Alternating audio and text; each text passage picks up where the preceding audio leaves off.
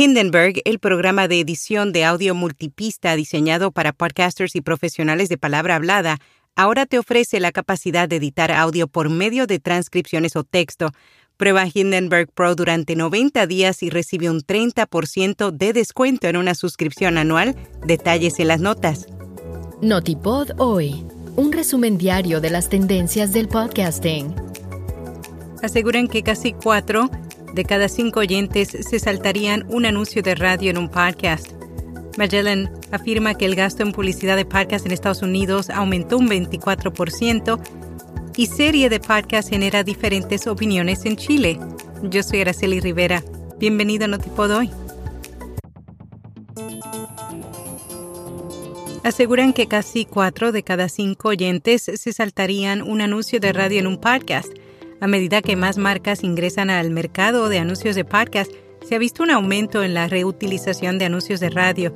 Si bien esto es ciertamente rentable, puede no ser efectivo para la audiencia, para demostrar los Signal Hill Insights y Pacific Content, probaron el impacto y el atractivo de un anuncio de marca destinado a utilizarse en todas las plataformas de audio.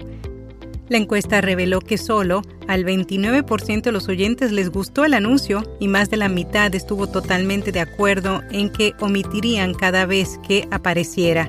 La queja más común sobre el anuncio fue que estaba demasiado alto o discordante mientras escuchaba un podcast. Magellan afirma que el gasto en publicidad de podcast en Estados Unidos aumentó un 24% en el segundo trimestre de 2023 en su revisión trimestral del mercado publicitario, Magellan AI dice que los 10 principales anunciantes gastaron aproximadamente 105 millones. Eso estuvo a la par con lo que se gastó durante el primer trimestre. Además, 7 de los 10 principales anunciantes también fueron los que más gastaron durante el primer trimestre. Serie de podcast genera diferentes opiniones en Chile. ¿Quién mató a Anna Cook? Es la serie sonora que ha dividido a Chile entre quienes creen que fue un crimen de odio y los que piensan que fue un suicidio. La serie de 11 episodios se ha colocado en el número uno de las listas de Spotify con alrededor de medio millón de descargas.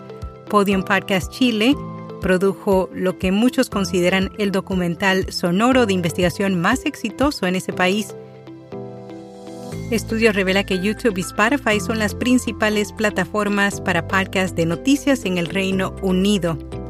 Y al regresar, Instagram lanza su función de suscripción a 10 países más.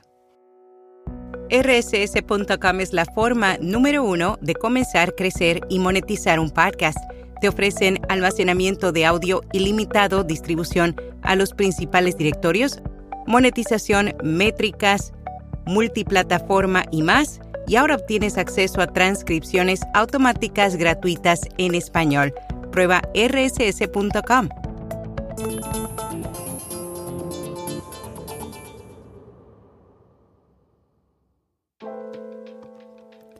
Instagram lanza su función de suscripción a 10 países más. Después de implementar con éxito esta capacidad en Estados Unidos, la plataforma ha anunciado planes para implementarla en nuevos países como Brasil, México, España, Australia, Canadá, entre otros. En podcast recomendado El Estoico Mayor. En episodios de corta duración los oyentes obtendrán sabiduría que los ayudará a buscar la felicidad, el desapego y ser su mejor versión. Y hasta aquí, no tipo doy. JPod 23 en Gandía se celebra del 20 al 21 de octubre, el evento más conocido de podcasting organizado por la fábrica de podcast este año. Se centra en podcast, inteligencia artificial y administraciones públicas. Recibe un descuento del 50% al comprar entradas en julio.